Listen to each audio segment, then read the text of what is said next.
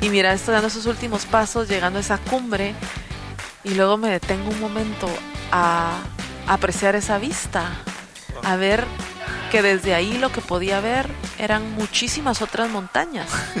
Y yo las había visto desde abajo. Y había pensado, ala, qué difícil está escalar esta, ala, y esta otra, ¿de dónde estará la ruta? Y mira desde ahí arriba, las veía tan chiquitas ahí abajo. Y decía, es que si pude llegar acá, quiere decir que puedo llegar a cualquier otra de esas que está ahí abajo. Y eso es lo importante de llegar a una meta. El momento de llegar a nuestra meta es fugaz. Pasamos años o mucho tiempo preparándonos para llegar a la meta y llegas y es hora de volver a bajar. Pero es importante llegar porque desde ahí es que tú te das cuenta que si lograste llegar a esta meta es porque puedes lograr cualquier otra. Y lo que te llevas realmente en la mochila es la experiencia y los aprendizajes que tú adquiriste en el proceso. ¿Qué onda, mucha? ¿Qué onda, mucha? ¿Qué onda, mucha? ¿Qué onda? ¿Qué onda, mucha? ¿Qué onda, mucha? ¿Qué onda, mucha? ¿Qué onda, mucha? ¿Qué onda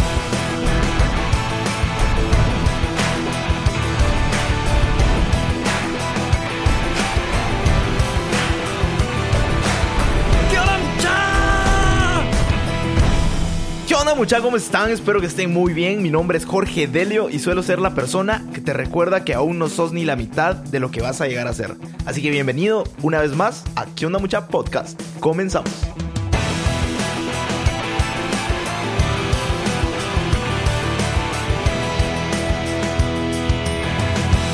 Mucha, hoy les traigo a una persona súper increíble. En serio, no bromeo en lo absoluto. Es una súper mujer. Te presento a Andrea Cardona, montañista profesional, escritora, conferencista internacional, emprendedora, empresaria y ahora también una súper mamá. Desde pequeña viajó mucho por toda Guatemala junto a su familia. Esas tempranas experiencias despertaron el interés por viajar y conocer el mundo. A los 18 años partió para cursar la carrera de Economía del Turismo en Génova, Italia través de una beca. Al graduarse, trabajó un año y medio en una cadena hotelera, realizando trabajo de escritorio en el área de mercadeo. Ese trabajo le permitió ahorrar para poder viajar por seis meses en el continente asiático. A raíz de ese viaje, Andrea visitó por primera vez el campamento base del Everest y empieza a trabajar operando y guiando viajes de aventura alrededor del mundo para un operador turístico brasileño. En el 2010, Andrea se convierte en la primera mujer centroamericana y del Caribe en alcanzar la cima más alta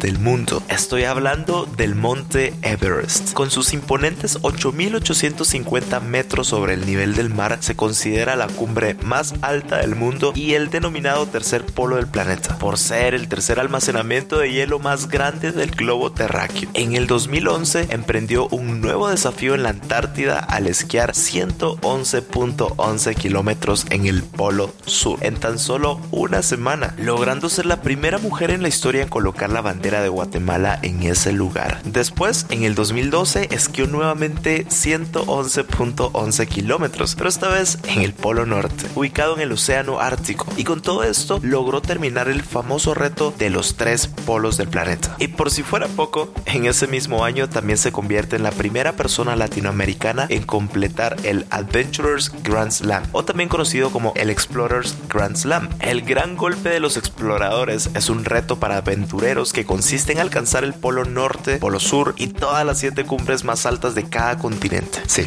lo sé. Impresionante, ¿no? De esta manera, Andrea llevó la bandera de Guatemala a un nuevo récord mundial, al convertirse en la primera mujer latinoamericana en lograr esta triple hazaña. Actualmente es la fundadora y CEO de la empresa The Altitude Company. Es autora del libro Sin Límites, Everest.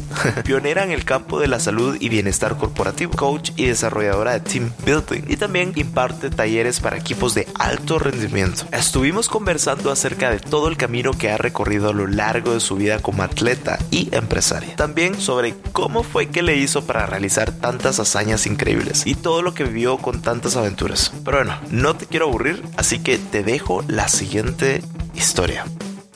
¿Qué onda muchachos? ¿Cómo están? Hola Andrea, ¿cómo estás? Eh, ¿Cómo te va? Súper feliz, mira, estoy aquí. Radiante, como siempre. gracias. De- bienvenida, bienvenida a Que onda mucha podcast. Por fin logramos chocar tiempos ahí.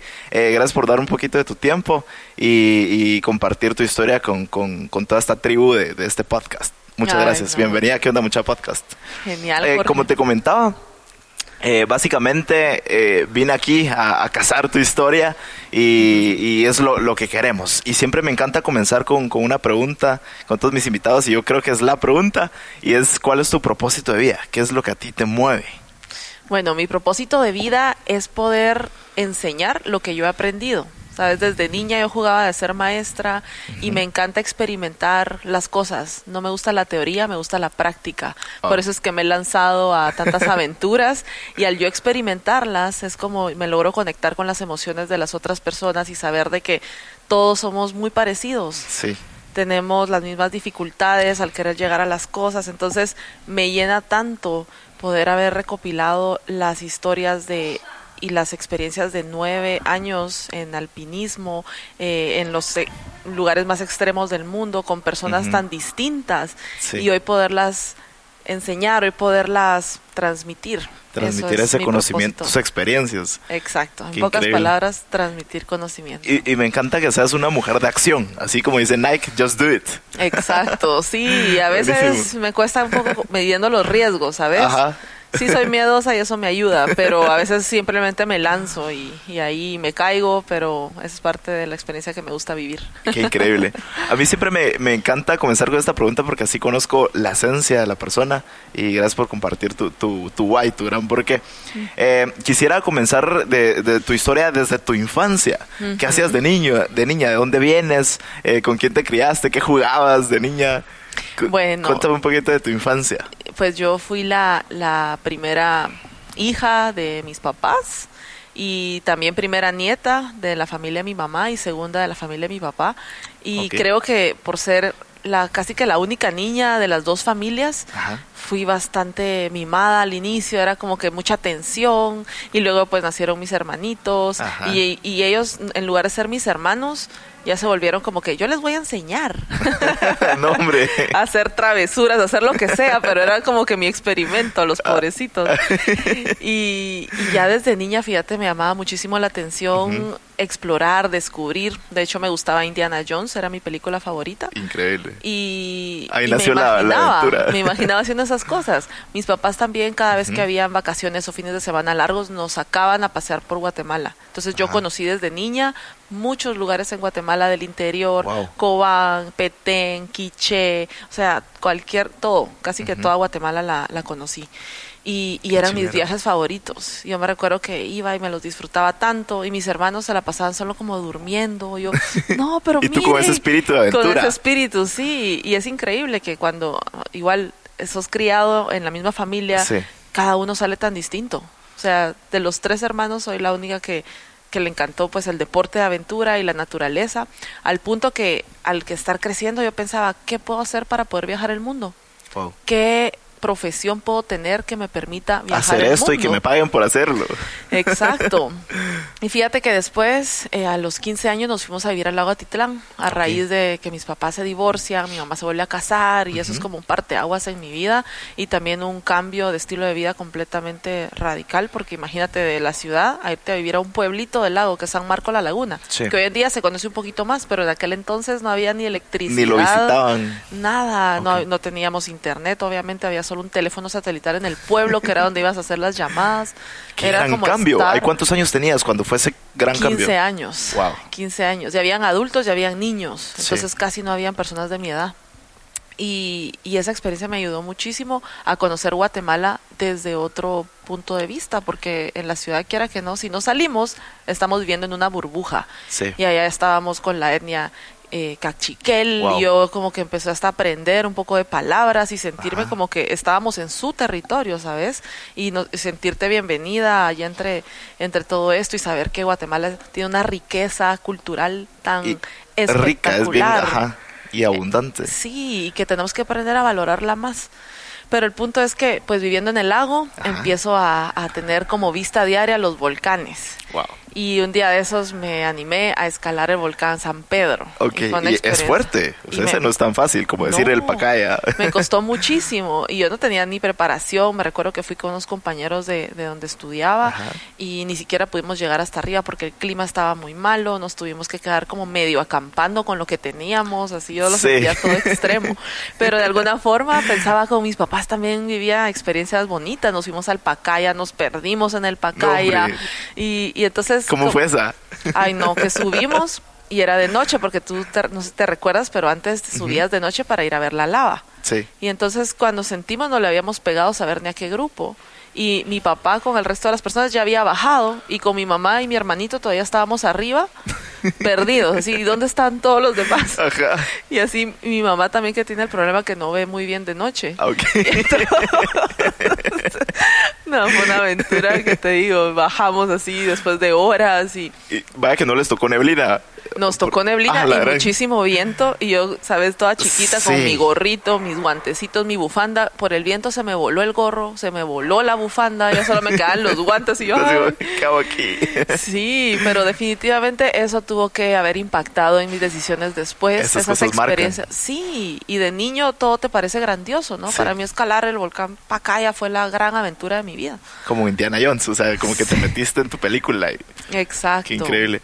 Ok, y qué, a ver, ¿qué, qué experiencias te, te, te llevas de, de haberte desconectado de la ciudad y conectarte con más naturaleza cuando fue ese gran cambio de pasarte a, a San Marcos? Sí, pues imagínate una chica en su adolescencia Sí. tratando de entenderse y entender el mundo y saber qué estoy haciendo acá y la naturaleza para mí fue una gran maestra desde ese entonces porque pues yo pasaba mucho tiempo sola. No, Ok. o sea, o eran adultos o niños, ¿no? Sí, porque no había nadie de tu edad, entonces era como... Sí, y luego, no sé, obviamente fue un cambio bien, bien grande. Eh, no, no estaba tan adaptada tampoco a- al, al lugar donde estudiaba y eh, empecé como un poco adolescente rebelde, ¿sabes? Y por qué estoy acá. Y, y creo que a través de la naturaleza yo encontré de alguna forma una, una salida a, a ese estado. Me encantaba correr todos los días al pueblo que está al lado de San Marcos, que se llama. Tsununá. Y al regresar de esa corrida hermosa, me tiraba al lago. Wow. Entonces, vivíamos enfrente del lago, teníamos un muellecito. Entonces yo me quedaba allí y veía a los pescadores, ¿sabes? Temprano en la mañana, Ajá. salir a pescar, a los niños nadando. Y, y eso me llenaba un montón. Yo decía, al final puedo estar pasando momentos difíciles, pero aquí estoy en la naturaleza y, y está todo bien. La calma del lago, los amaneceres, o sea, todo eso me nutrió mucho. Totalmente. Y no, de verdad que no cualquier adolescente tiene esa, ese gran privilegio de conectarte, conectarse así con la naturaleza. Qué bonito. Y creo que solo es cuestión de, de no tener la costumbre o la oportunidad de hacerlo. Porque si cuando salimos a la ciudad y nos vamos a cualquier lugar al interior y estamos en la naturaleza, naturalmente nos sentimos bien, Ajá. valga la redundancia. Totalmente. O sea, decimos qué rico estar acá, qué rico el aire puro, qué rico estas vistas. O sea, creo que potencialmente todos nos podemos conectar con la naturaleza porque es nuestra casa. Sí, totalmente. ¿Alguna frase o lección que, que recuerdas eh, que te dieron en tu infancia que marcó tu vida? O sea, algo que te haya hecho tu mamá o tu papá. Mi papá, él me ¿cuál? dijo, antes de conocer el mundo, tienes que conocer a tu propio país. Wow. Porque para amar algo, tienes que conocerlo. Entonces, eso me enseñó él, que yo podía amar a Guatemala, pero a través de conocer a Guatemala. Me encanta. Y, y es y qué valiosa esa lección porque a veces yo siento que personas de afuera, extranjeros, conocen más Guate que uno mismo de Chapín. Sí, y, y admira más Guate y están mucho más fascinados por Sí, Guate. sí. Pero uno como lo tiene aquí todo, o uno está acostumbrado, o uno se encierra en esta burbuja de la ciudad, no sale a conocer tu propio país. Sí, total. Qué valioso. Ok, ¿y, y cómo fue, partiendo siempre desde ahí de tu infancia, eh, qué seguiste estudiando? O cómo, cómo fue que paraste a donde estás ahorita? O sea, ¿qué, qué pasó? ¿Cómo, Sí. ¿Cómo llegaste? Mira, al final, bueno, nada, terminé el bachillerato en turismo. Y Ah, ok, ya te era metiste hora. a turismo porque fijo. Sí, dijiste, ahí, de ahí, ahí, soy. imagínate, en Panajachel, ¿qué opciones podía tener yo de estudio? No había muchas. Yo hasta estaba un poco preocupada porque dije el nivel académico acá, yo no sé a qué universidad voy a poder ir después, pero la experiencia de vida estaba siendo tan fascinante que yo sentía que estaba aprendiendo mucho más allí, Sí. viviendo allí, conociendo a tanta gente del mundo, de todo el mundo, conociendo a la gente local, que pues viviendo en mi burbuja de aquí de Guate. Y entonces, cuando ya era momento de ir a la universidad, la idea era que iba a regresar. Pero yo estaba viendo cómo le hacía para no tener que regresar. Ok. Y entonces empiezo a averiguar si podía ir a estudiarme a otro país. Y específicamente a Italia, porque mi mamá se había casado con un italiano. Yo había Ok. ido allá, había estado como tres meses allá, había aprendido el italiano y había empezado a averiguar de universidades para cuando ya fuera momento de, de- de ir. Y, y nada, imagínate yo diciendo, bueno, yo me voy a ir a Italia, pero yo tenía 17 años. A ver, y la primera vez que fuiste a Italia, me imagino que te enamoraste de ese país. Me encantó. ¿Cómo fue la experiencia ahí? Bueno, la experiencia ¿Qué fue... te hizo decir Italia? De aquí Bueno, soy. como te conté, mi, mi padrastro era italiano y entonces tenía los papás de ellos en, en el norte, norte de Italia, cerca de la frontera con, con Austria. Ellos vivían allá y me dijeron, pues si tú te quieres venir acá, nosotros te hospedamos. Eh, y entonces yo iba a cumplir 15 años y mi papá estaba muy contento de poderme organizar una fiesta, ya sabes, de 15 Sí. años. Y le dije, papá, por favor, no me des eso, yo no quiero eso, dame un viaje wow. yo quiero viajar. Entonces decía, no. Y mi papá, pero ¿cómo no vamos a hacer esto si esto es la tradición? Y yo, no, no, no. Así que quedamos, negociamos y hicimos una pequeña, como, un pequeño evento, Ah, ok. una pequeña celebración. Y, y entonces le dije, no, ese dinero que vas a gastar en eso, dámelo para un boleto para irme a Italia y allá me van a hospedar. Buenísimo, qué buena Y- decisión. ala, y mi papá, gracias, ya. Qué bueno que también él accedió a darme esto. Y entonces me voy eh, a Italia y me quedo esos tres meses. Conocí muchísimo, viajé a todo el norte de Italia, hasta Alemania, eh, a Austria, como que tuve Wow. tiempo de, de dar algunas vueltas allá. Y yo tenía 15 años y te juro que lo que Se sentí... te abrió el universo ahí, se pues. me abrió el universo. Yo decía, hay tanta gente tan buena y, y que realmente me dan su amistad y que se apuntan a llevarme aquí y allá. Y sí, me sentí muy segura. Y también como adolescente, pues yo podía caminar. Me, me sorprendía estar caminando sola en la noche en este pueblito donde me quedé. Yo caminaba desde el restaurantito donde se juntaban como que todos los amigos a- de regreso a la casa de los papás de mi padrastro.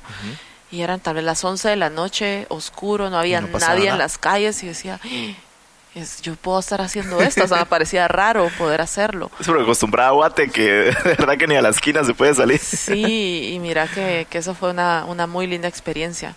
Entonces ya en el lago y por ir a la universidad, Ajá. dije, bueno, tengo que ver cómo le hago para ir a estudiar, estudiar a Italia. Tenía unos amigos, una pareja de amigos italianos que vivían en, el, en Panajachel y uno de ellos había estudiado turismo y me dice, mira, la Universidad de Génova es buenísima, eh, ahí puedes sacar una, eh, una carrera en turismo, yo estudié eso, solo que no la terminé, pero te va a encantar, yo te puedo ayudar a, a que tengas información. Y entonces yo ahí, mira, llamando a la universidad para ver qué podía hacer, fui a la embajada aquí para que me dieran una visa de estudiante, pero me dijeron como no sabemos si la van a aceptar, se la vamos a dar temporal, solo es de tres meses creo que era. Y ya una vez allá usted tiene que ver si se la aprueban, si el ingreso, ¿verdad? Y, y bueno, me voy a Italia y yo, ok, vamos Casi a que a la suerte ahí de Casi si que a la suerte, no. a ver si me aceptan. Eh, entonces llego y hago un examen de italiano y lo paso. Y eso era básicamente como la admisión. Ah, bueno, usted sabe el, el idioma, va a poder Ajá. estudiar, entonces la, la aceptamos. Pero yo tenía aquella cosa que, pues ya te, te recuerdas que yo era un poco rebelde y que yo en ese momento que me fui a Italia los primeros meses estaba dependiendo de la ayuda que me podía dar mi papá Sí. Y yo pensé que yo necesitaba también sentir de que era capaz y también sentirme independiente. Como más independiente. Ajá. Ajá. Entonces, después de el primer semestre de la U, que ya podía tener clase, eh, notas, ¿verdad? Me, me metí a aplicar a una beca. Y entonces ya ellos, al ver de que sí tenía buenas notas, y me dijeron, bueno, nosotros tenemos algunas becas reservadas a extranjeros, entonces puede hacer la aplicación y todo. Yo le- la hice a ver qué pasaba. Pues sí, nada se perdía. Exacto. Y en efecto, me gané la beca. Wow. Y lo mejor de ganarte la beca en un país como Italia, donde las universidades no son muy caras porque son públicas, son, es el hecho que no pagas, pero no, de todos modos no es una cantidad tan grande como una universidad en, en Estados Unidos, pero lo que sí es que me estaban dando un apartamento adentro del campus y comida en el restaurante del- ¿Qué de la más? universidad. Imagínate. Comida en Italia, ¿qué más? Imagínate, entonces yo caminaba dos minutos para llegar a mi clase No. de las mañanas y luego terminábamos a mediodía, después almorzaba Sí. y ya tenía la tarde libre. dije, ¿por qué no empiezo a buscar trabajo? Y como estudiante yo podía aplicar a trabajos de medio tiempo. Ah. Y entonces me voy a una perfumería a Ajá. aplicar y me dan trabajo ahí. Ganaba 10 euros por hora y trabajaba 5 horas. Tenía 50 euros al día. Puchis, Y ya para un estudiante era genial. Ya, era, ya tenías tu, tu, tu plata y todo. Sí, y me dio tanto orgullo, ¿sabes? Decirle a mi papá, papá, muchísimas gracias por, por eh, el apoyo que me diste ahorita al inicio. Eh, y ahora ya me voy a encargar de mi vida. Entonces, básicamente a los 18 años yo empiezo a sostenerme Sí. de alguna forma. Puchis, pero qué, qué madurez para esa edad. Porque uno a veces a esa edad es como, bueno, si me está manteniendo todavía, si me da un ingreso Sí, pues, y tú te desligaste de eso conscientemente. pues tal vez Cool. lo que pasó, ¿verdad? De ser hija mayor, el divorcio, la rebeldía y demostrarle tal vez a mis papás de que yo podía, podía sola. Ajá. y yo estaba un poquito, tal vez, poco molesta con, con ellos Ok. porque el divorcio, Sí, yo, claro. pero ¿por qué se divorciaron? Y usted, o sea, ¿sabes? Eh, Ajá. entonces, la rebeldía a veces es bueno porque te, te ayuda a, a desprenderte del nido. En mi caso fue casi que obligatoriamente porque ya no tenía un núcleo per se. Sí. Ya habían dos familias y yo no estaba tan bien en la familia de mi, de mi mamá y su nuevo esposo. Entonces, Sí, como que te desbalanceó ahí. Sí, y es ahí como, mira, viendo atrás, yo pienso, estas experiencias duras fueron las que me impulsaron a, a tener el coraje de, de irme a otro país tan Sí. joven y pensar que yo podía hacerlo. Y entonces, en lugar de verme víctima de esa situación, yo hoy en día agradezco tanto que haya Sí. pasado esto, porque te aseguro que si no hubiera pasado ese, ese, ese momento crítico de mi vida, tal vez no hubiera decidido irme y hacer todo lo que hice después, que se fue dando poco a poco. Totalmente. ok, sí, sigamos la historia ahí. Eh, me imagino, terminaste de estudiar eh, en Italia turismo. ¿Qué qué te dejó esa experiencia, esa carrera? Ay, mira, Porque ahí te metiste más al mundo ya de, del turismo como tal. sí, y fíjate que me dejó que el idioma no debe de ser una barrera. Una vez lo conoces, yo tenía un poco de inseguridad porque pensé, la gente que es de aquí y ha vivido toda su vida con ese idioma, va a ser mucho más fácil que aprendan todo. Y realmente no, porque todos teníamos que aprender el lenguaje jurídico, el lenguaje eh, económico, el lenguaje... Entonces, sentir esa seguridad que aunque yo fuera extranjera, Sí. tenía buenísimas notas y hasta yo le ayudaba a mis compañeros a veces a estudiar porque pues yo había llegado a Italia con ese propósito y quería ser muy buena en eso. Tal vez mis compañeros que estaban allá estaban más acomodados, vivían en su casa. Yo Sí. les decía, miren, ¿y ustedes a dónde van a querer viajar después de terminar la carrera? Y ellos, viajar. No, No, aquí. Fíjate que nosotros lo que más nos gustaría es tener un puesto en el gobierno, en algo de turismo, para porque del gobierno no te pueden despedir. Y entonces ya te podés jubilar. Yo decía, ellos ya están pensando en el trabajo donde se van a jubilar. Y era como que una mentalidad muy diferente. Sí, Yo les decía, miren, y el inglés para viajar. No, no, me decían los italianos, no, el inglés, no, no, no. Lo hablamos muy poquito. Y ahí es cuando te das cuenta que sí, tal vez nos pasa aquí lo mismo que me pasaba a mí allá. Cuando estamos acá, vienen otros de afuera y ven tantas oportunidades. Total. Y lo mismo me pasó a mí allá. Llego y pues hay un montón de personas en su zona de confort. Sí. Y yo como no lo estoy, veo un montón de oportunidades y siento que Italia es la puerta para el mundo. Entonces ahí empieza todo, pero me gradúo y empiezo a trabajar en hotelería. Ok, ya metiéndote además a, a esta industria Sí, turismo. y pensé en hotelería, de repente puede ser muy bueno porque era una cadena hotelera, eh, Sol Meliá, una cadena hotelera Ajá. española, y tenía 350 hoteles alrededor del mundo. Wow. Y yo pensé, de repente puedo trabajar seis meses en cada uno. Y trabajo seis meses en Sardeña, una isla espectacular en Italia, imagino. pero cierran durante el invierno y entonces me voy a hacer como un internship a la cadena hotelera de Nueva York Puchis. ellos me escriben una carta y todo, y pues yo voy a, ya a hacer prácticas en lo que abrían otra vez este otro hotel. Pero cuando llego a Nueva York, estoy así trabajando un montón de horas y es en oficina, yo pienso, Sí, como que te encerraron nuevamente, así. Sí, y ahí empecé a cuestionar, ¿será que esa es la forma como voy a conocer el mundo estando seis meses en cada uno de estos hoteles? ¿O será que hay alguna otra forma que puedo tener acceso? Porque no me sentía realmente contenta. Sí. Y la perspectiva de aquí en adelante, que esa fuera a ser mi carrera, no, no me llenaba, fíjate. Y entonces digo, yo voy a aprovechar a ahorrar, porque entonces yo me voy a ir a hacer un viaje como mochilera a Asia. Y así como ¿Y yo... por qué Asia? Porque Porque mira, Asia no solo es barato, sino Ajá. también era muy seguro para viajar, para una mujer que, así como yo, que quería viajar sola. Sí. Entonces el destino iba a ser Tailandia, era el más recomendado. Hey, por cierto, acabo de abrir una comunidad en Patreon para que estemos más cerca que nunca. Te presento la tribu más chilera de todas, la tribu Mucha. Una comunidad donde sabemos que aún no somos ni la mitad de lo que llegaremos a ser. Y por eso quiero darte acceso a mis ideas, aprendizajes de mentores y estrategias que utilizo yo para mis proyectos. Contenido exclusivo que no vas a encontrar en ninguna de mis otras plataformas. Hice esta comunidad porque quiero sacar tu mejor versión y para que formes parte de esta tribu tan chilera. Una tribu que busca un aprendizaje constante y crecer todos juntos cada día más. Y lo que me mueve es impactar tu vida de forma positiva y divertida. Y esto lo haré con mucho contenido de valor. Si quieres saber cómo entrar, date una vuelta por la página tribumucha.com. Repito, tribumucha.com. Pero bueno, sigamos con el episodio y nos vemos dentro de la tribu. Órale. Y, y yo me, pues, me recordaba cuando estaba aquí en Pana y veía tantos turistas de todo el mundo viajando y, y por cuánto, ah, yo voy a viajar por un año. Yo voy a viajar por seis meses. ¿Y cómo le hacen? Ah, vendemos estas pulseritas y hacemos artesanía. Y yo, ¿qué? y ellos viajan el mundo, imagínate. Entonces Qué el cool. paradigma que necesitas un montón de plata para viajar el mundo no es no, real. Totalmente. Gastamos más probablemente viviendo aquí que lo que estuviéramos gastando viajando y explorando el mundo. Sí. Entonces, pues ahorro eso que te dije, como seis meses de trabajo y tenía mi boleto que costaba 700 euros para irme de Italia a, a- a Asia y luego 10 dólares al día de presupuesto. ¿Tú puedes chicas. creer vivir transporte, comida y hotel? ¿Cómo te la jugás 10 ahí? dólares.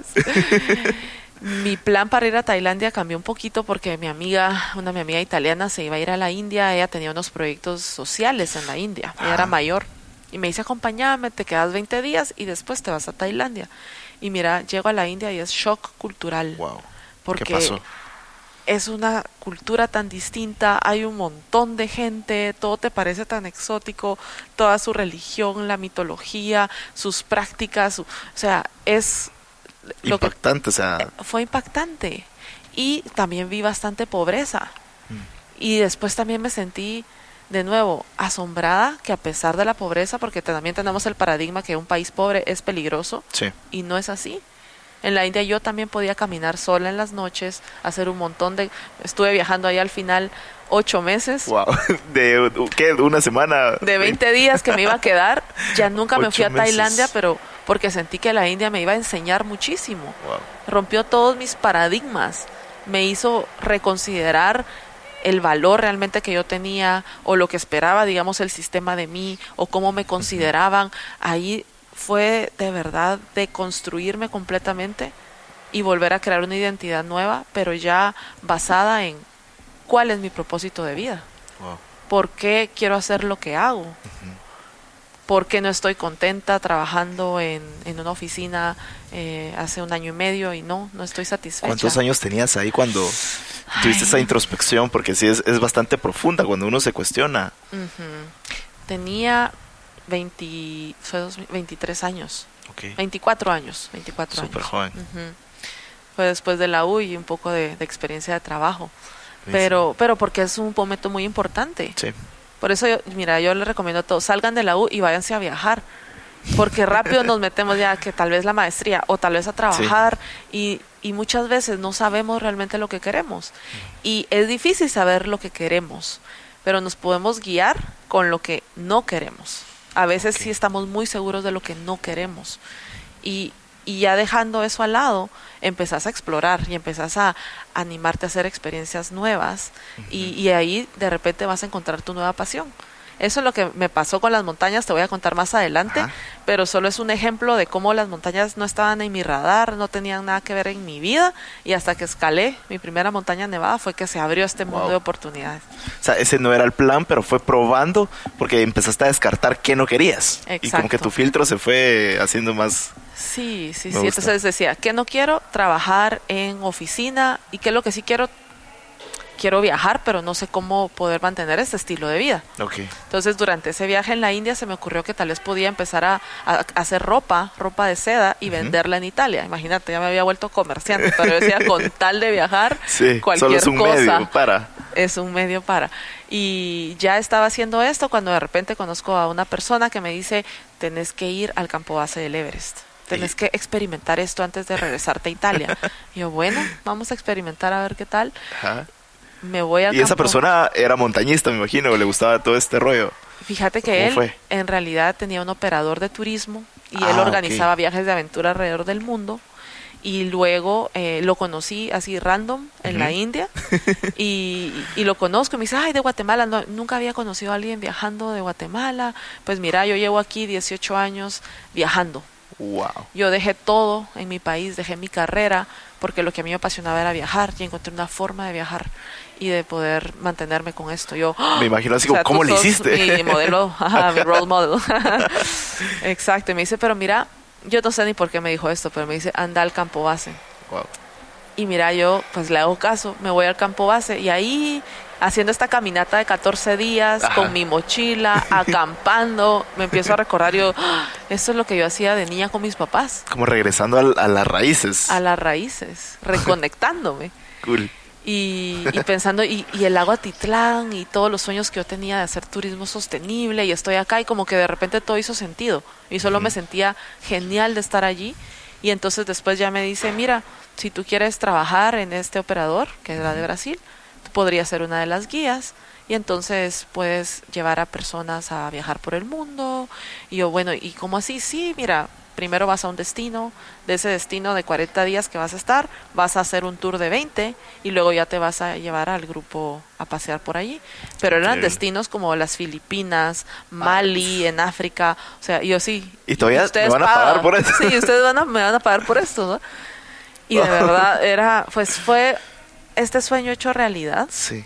pero me di cuenta que esa oportunidad nunca hubiera llegado Si no te hubieras ido a la India. si no me hubiera ido a o la sea, fue como India. un cambio de plan, pero al final era parte de. Sí, no, entonces aquí la lección es hay que salir de tu zona de confort, Me encanta. hay que dar un paso de fe y de repente ahí se te abren otras oportunidades extraordinarias. La pasión te encuentra en acción. Me encanta. Cuando estás en la acción, de verdad es cuando vienen estas oportunidades y pues gracias a ese trabajo pude viajar por 50 países durante cinco años, todo eso pagado, viajaba solo, pues trabajaba solo seis meses al año y todavía Ah. tenía otros seis meses para hacer lo que yo quisiera. Como de vacaciones, digamos. Puchicas. Y- Exacto. ¿Y cómo, qué, digamos, qué experiencias eh, te llevas de, de tantos viajes? O, o cuánto tiempo estuviste así? ¿Y luego qué pasó? Definitivamente me abrió muchísimo la mente. Sí. ¿Sabes? fue un abanico así de... Sí, y cada 20 días estaba en un destino nuevo, donde había un idioma nuevo, una religión nueva, había... Mm, tal vez de lecciones hay dos cosas. La primera es que me fascinó conocer la historia de cada país y ver cómo en el tiempo ese mismo país estuvo en crisis, en guerra o en, o en gloria y cómo todo va cambiando. Sí. Nosotros no nos damos cuenta porque vivimos el día a día y nos parece muy similar a ayer o antier, pero en el tiempo las naciones cambian. Cambian. tanto. Y eso me ha dado mucha esperanza porque digo, bueno, Guatemala viene de un proceso, ¿no? Tan, Sí. tan largo y, y vamos a seguir evolucionando y eso me permite ver algo muy positivo en el futuro, potencialmente, ¿sabes? Pero es el hecho que todos despertemos y nos demos cuenta de esa posibilidad y trabajemos en eso porque mientras más conscientes estemos, más rápido pueden venir esos cambios. Sí. Entonces, de darme cuenta que la situación no es así como la ves, o un país no es así como tú lo, lo ves y lo experimentas hoy, sino que existe esa posibilidad de transformación increíble. Me encanta. Pero es tirarse al agua, literal. O sea, acción, como tú dijiste. la pasión se Sí. encuentra en la acción. Sí. Me encanta. Ok, y, Exacto. y entonces estos viajes, imagino que ahí fue donde descubriste la montaña. ¿Cómo, cómo fue ese primer cara a cara? Mira, ese primer cara a cara fue divertido, porque Ajá. fue después de dos años y medio de estar trabajando en el operador, cuando me plantean el reto de llevar a un grupo de seis personas a una montaña nevada que quedaba justo en el camino al campo base del Everest. Esa montaña era de 6.200 Hasta metros. ese momento ya habías subido al, al, al campo. A- hasta Vas- ese momento, eso sí no te conté, hasta ese momento yo llevaba dos veces al año a grupos hasta Ah, el campamento base del Everest. Solo ahí. Hasta ahí Solo ahí. Había hecho esa primera experiencia, me ofrecieron el trabajo y yo luego yo ya llevaba a, a dos grupos por año. ¿Y qué pasaba por tu mente cuando o sea, llegabas al campamento base y me imagino que mirabas esa imponente montaña? ¿Qué Ah, pensabas? Mira, ¿Te imaginaste algún día decir, ah, lo voy a intentar? No. yo hacía esa caminata y yo veía así 360 Se me grados. Estaba rodeado de montañas, todo Ajá. esto. Y yo veía esas montañas y decía, ay, qué lindas, qué lindas se ven desde aquí, de donde Pero- estoy. Ajá. Nunca me imaginaba escalándolas. Y llegaba al campo base y veía la montaña para arriba y decía, ay, qué loca la gente que se atreve a hacer eso. Porque yo estoy aquí en la base y me estoy muriendo del frío, del cansancio, del mal de altura. Yo decía la gente, ¿se imaginan que hay personas que se animan a hacer eso? Sin Des- saber que... Sí, el último día de ese viaje, me recuerdo que veíamos siempre una película que se llama Into Thin Air. Y te cuenta la historia que fue de la vida real, donde se mueren como 10 personas, Sí. incluyendo a los dos guías con más experiencia que, te- que había en el Everest, por negligencia, malas decisiones y no, una película que a mí me impactó muchísimo porque el personaje principal sabe que ya no va a regresar y le hace la última llamada a su esposa Wow. y la esposa está embarazada y le dice, mira, ¿cómo le vamos a poner a la bebé? Y ahí en la ese momento escogen el nombre y él le dice, bueno, mi amor, que duermas muy bien. Él sabía que no iba a regresar y Sí. se despide todavía de ella y le dice, todo va a estar bien, te amo. Y mira, yo vi esta película, la habré visto 10 veces, todas las veces lloro. No, es que No. Te, te- te transmite, ¿no? Demasiado. Demasiado. Y por esa película yo pensaba, y por cómo me sentía a los 5.300 metros, yo decía, la gente está loca. Yo no sé, arriesgan la vida por hacer eso, nada que ver, no vale la pena. No, y me imagino que al estar ahí y, y ves esas grandes montañas es un poquito intimidante también. O sea, hermoso, qué cool el paisaje, pero también te intimida. Sí, y porque ay, cuando no tenés práctica, no sé, corres 5 kilómetros y decís, a la gran, ¿cómo la gente aguanta correr 42? Sí. Están locas. Pero de repente, si corres 5 kilómetros ya por algunos meses y empezás a correr de repente 10 y de repente 15 y de repente, y así gradualmente te vas, el cuerpo es capaz de acostumbrarse a cualquier cosa. Y lo Iron Man, sí, bla, bla, bla. Exacto, y te vas, porque como humanos no queremos quedarnos en el mismo lugar. Sí. Necesitamos sentir que progresamos para experimentar felicidad, satisfacción. Mm, y encanta. así es en la montaña. Ok, y, y ocho meses dijiste de trabajar ahí. No, dos años. Dos años y medio después, años y medio. me proponen Ajá. escalar mi primera montaña nevada. Yo dije, bueno, a ver, yo ya escalé el Pacaya, ya escalé el San Pedro, pero esos lugares no son fríos, Sí. o sea, muy fríos y, y no tienen mucha altura. ¿Cómo le voy a hacer? Y mira, te digo que me empecé a sentir insegura porque yo tenía asma de niña y mis bronquios Wow. son sensibles. Entonces, cuando estoy en lugares fríos, necesito cuidarme mucho para que no me dé tos. Y, y bueno, yo además soy muy friolenta. Entonces, así ese trekking es muy irónico, es muy irónico. Pero me lanzaron este reto y lo que hizo la diferencia fue que no tenía opción que aceptar el reto. Entonces me dieron dos semanas para prepararme, para entrenarme. Me dijeron, te vamos a poner a, a alguien que te enseñe cómo usar el equipo de montaña, a darte las cosas básicas y luego vas a acompañar a este grupo como asistente. Obviamente, Ah, no- guía todavía no. no, todavía no, porque no tenía experiencia para, Sí. para guiar o para liderar una expedición. Entonces, bueno, esta expedición duró 15 días. Eh, el primer trayecto fue puro acercamiento, puro trekking, caminata hasta llegar a la base. Ya cuando estás en la base, en dos días subes a la cumbre. Chis. Y ya el último día, cuando yo me iba a la cumbre, mira, ten- pasé por frío, por mucho, mucho agotamiento, me empezó a dar náusea, yo así El mal de altura miedo, y todo. pero imagínate, como yo iba de asistente, yo no podía demostrar que estaba sintiendo todo eso. Claro, tenías que ser fuerte y tenía que demostrarme fuerte y lo que sí es que fui a hablar con las personas y les dije, miren, si, si alguien quiere bajar, yo bajo con ustedes, no se preocupen, no se sientan con la esperanza presionados. de que alguien dijera, sí, yo me Con siento esa mal, vámonos. Sí, pero no. Y, y, y al final ellos se convirtieron en una inspiración para mí porque todos tenían más de 50 años. Yo tenía en ese entonces Wow. 26 años, ponte 27 Sí. casi. 26. Y, y yo decía, Y no, ahí pero... muriéndote. Y muriéndome, no. Ellos son un ejemplo para mí. Si ellos Sí. pueden es porque yo también puedo. Solo tengo que mentalizarme y, y no friquearme, no paniquear en el proceso. Y pues así, mira, poquito a poquito, dando un pasito a la vez, después de 12 horas de estar escalando, amanece y cabal nosotros llegando a la cumbre de esa espectacular montaña. Wow. Lo que más me impactó de estar allí es que alrededor tenía todas esas mon- las montañas del Himalaya, Ajá.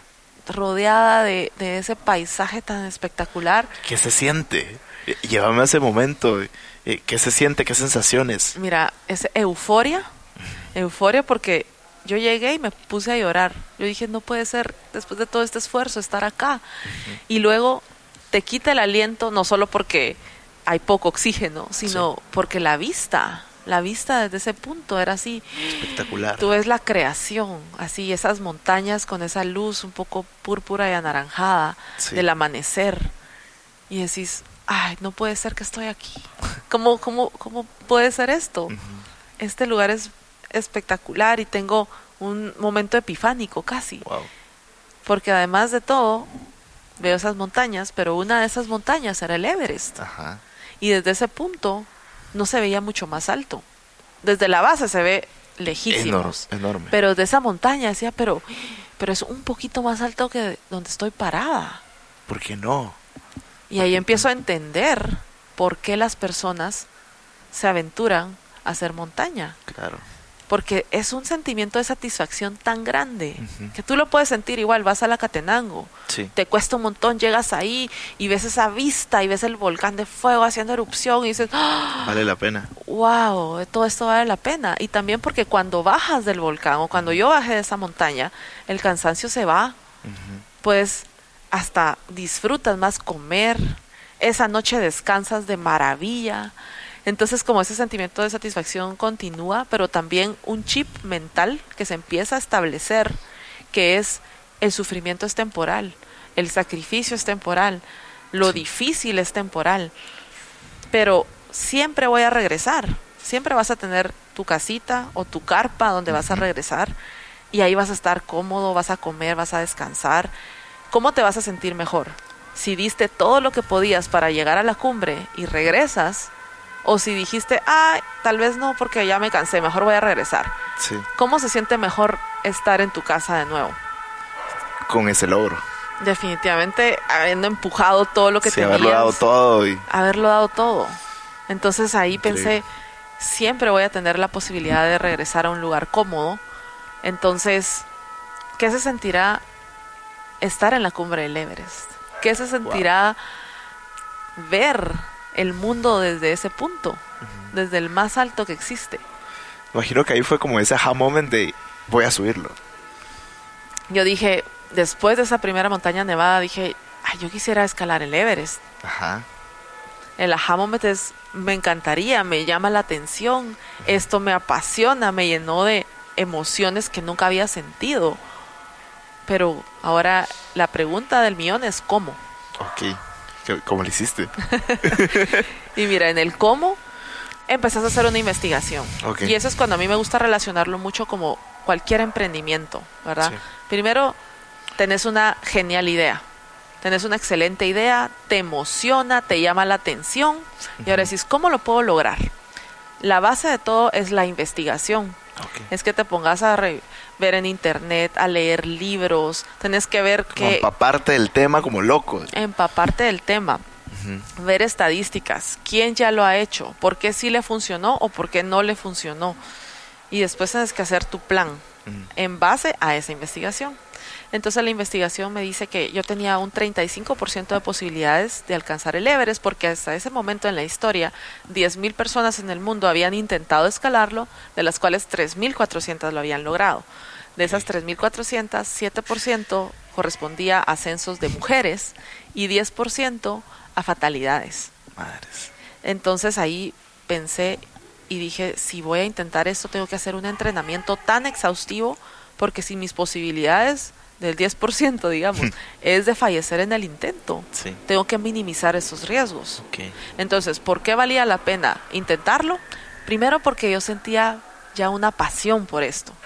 Sentía que me había encantado y que me había hecho descubrir cosas de mí misma que no sabía. Sí. Entonces, el proceso iba a valer igualmente la pena, aunque al intentar el Everest no lo lograra, porque las posibilidades de lograrlo eran más altas que de, de- de no lograrlo eran más altas que de lograrlo. Sí, estaba bien. O sea, lo intentaste. Y luego tenía las historias de éxito y tenía las historias, muchas historias de gente que no lo había logrado, que le había Sí. sucedido algo. Y ahí es cuando tenemos también que escoger, porque siempre vamos a tener cada día información positiva e información negativa. Siempre. Eh, pesimista y, y- e información que te dice, wow, otros que te dicen, Guate está por los suelos, nos Sí. vamos a ir a crisis, y otros que te dicen, está lleno de oportunidades. Ajá, es ahora el momento. Sí, entonces, ¿qué, qué escogemos ver? Porque en donde está tu enfoque es en donde tu energía va a fluir también. Y entonces yo empecé a leer todas las historias de éxito y sobre todo de mujeres que lo habían logrado. Yo quería conocer su historia, qué les costó, cómo lo hicieron. Y entonces, bueno, después de eso, logro hacer un plan. Había aprendido que más o menos me iba a demorar tres años para poder entrenarme. Para De el Everest. preparación. De preparación Wow. porque idealmente pues iba a escalar muchas montañas antes, iba a tener que desarrollar todo el la resistencia física. Recuérdate que yo estaba empezando de cero, no tenía pues no era un atleta, no era nada, Sí. ni nadie. Y eso es lo lindo de ver cómo se puede construir poco a poco tu sueño. Sí. Entonces, eh, esos tres años eran cuatro montañas nevadas al año Durante esos tres años. Y la última que iba a ser antes del Everest es, es una que mide 8.200 metros y que está en el Tíbet. Y Ah, entonces es- esa montaña ya era muy similar al Everest Sí. porque iban a ser 50 días de expedición. El Everest tiene como 8800 y algo, ¿no? 50, ajá. Ok, Y esa otra 8.200. 8.200. pues un poquito. Entonces, pues ahí ya iba a saber que era estar en una expedición 50 días, estar en temperaturas de menos 40, menos 50 grados, que se sentía usar oxígeno a partir de los 8000 metros. Sí. Y ya con eso, pues iba a entender muy bien o estar más cerca de las condiciones que tú experimentas en el Everest. Cuando no estaba escalando montañas, corría 50 minutos diarios. Y esa era la parte más difícil del entrenamiento, porque crear disciplina Para salir a correr también. es de lo más difícil sí. que hay, porque como te parece insignificante a comparado a escalar el Everest, y bueno, pero ¿qué van a hacer 50 minutos más o 50 minutos menos? Y un día lo tenés más cansado que otros, y en un día pues trabajaba y terminaba exhausta, y decía, Sí. no, me tengo que ir a correr mis 50 minutos diarios. ¡Ah! Era lo más difícil. ¿Qué era lo que te motivaba? O sea, para salir y decir, Mira, tengo que hacerlo. mm, hice un... hacía visualizaciones. Ok. Me imaginaba haciendo los últimos pasos para llegar a la cumbre del Everest. Entonces yo cerraba los ojos y me, y me, posicionaba allí, ¿verdad? Sentía la respiración, sentía como que el frío, me imaginaba más o menos cómo se ve la vista, y yo respirando fuerte, dando estos últimos momento. pasos, pero mientras más real lo puedas hacer, más te anima, porque tu, tu mente sabe que eso puede ser una realidad. Sí. Y entonces pensaba, si voy a vivir ese momento, tengo que estar preparada. Y eso era mi motivación Oh. de esos 50 minutos, porque mantener la motivación a largo plazo, tres años, no es nada fácil. Sí. Y crear disciplina tampoco. Entonces, ponte, a mí me cuesta un poco más ser autodisciplinada. Entonces, por eso sé que yo me tengo que poner metas. Cuando tengo una meta, puedo ser disciplinada. Cuando no, Sí, empiezo uno no sabe ni a dónde ir. Sí, empiezo a dejar en segundo plano las cosas. Ah, y- iba a hacer esto, pero ah, me surgió esta otra cosa. Sí. Y al otro día es igual. Entonces, no, no, no, la meta es esta. Qué importante definir metas y tenerlas claras. Sí, te puede ayudar mucho para, para hacer ese pasito diario. Me encanta. Ok, tres años de preparación, salir a correr, eh, montañas. eh, ¿Y qué, qué pasó? Te quiero contar una parte muy importante Sí. de este proceso que fue Por el tema del presupuesto. Y te lo menciono porque yo sé de que muchos estamos queriendo alcanzar sueños, pero siempre nos preocupa y cómo voy a hacer con el dinero, con Claro. el presupuesto. Yo pensé que ese iba a ser algo muy Difícil de resolver, ¿no? difícil de resolver hasta que te das cuenta que si usas tu creatividad, si piensas afuera de la caja, puede Sí. que encuentres muchas otras formas de hacerlo. En ese momento mi única idea era venir a Guatemala a presentar el proyecto y como iba a estar haciendo algo por primera vez hecho por una mujer, Sí. que todo el mundo se iba a lanzar, sí, apoyarme, así como que se iban a pelear. bla, ajá. Sí. En realidad vine, presenté el proyecto durante esos tres años, venía dos veces al año y toqué muchísimas puertas y ninguna se abrió. Y yo decía, pero si es una idea genial, Sí. pero al final lo que nosotros necesitamos crear es credibilidad. ¿Y cómo creas credibilidad? Pues primero siendo los primeros que le apostamos todo a nuestro proyecto. Entonces todo lo que yo ganaba en el, en el tour operador donde trabajaba, se lo invertía a las montañas. Y también ahí vino la parte creativa. Yo digo, ¿cómo puedo entrenar mientras trabajo? Y como esa empresa ya me había mandado una vez a hacer una montaña nevada, les digo, miren, yo me sentí muy cómoda, me encantó la experiencia, ¿por qué no me dan todos los viajes que conlleve llevar personas, ya sea a caminar o a escalar alguna montaña más fácil, ¿verdad? En lo que también adquiría experiencia. Y entonces ya, además del campamento base del Everest, que lo hacía dos veces al año, tenía el viaje a Machu Picchu y los trekkings que hacíamos en otros lugares de Perú y en Bolivia y en Argentina. Y lo que hacía es que me ponía una mochila pesada Para y entonces yo estaba trabajando y todo, pero para mientras estaba entrenando. Y para mientras la Wow, qué empresa donde trabajaba estaba costeando eso.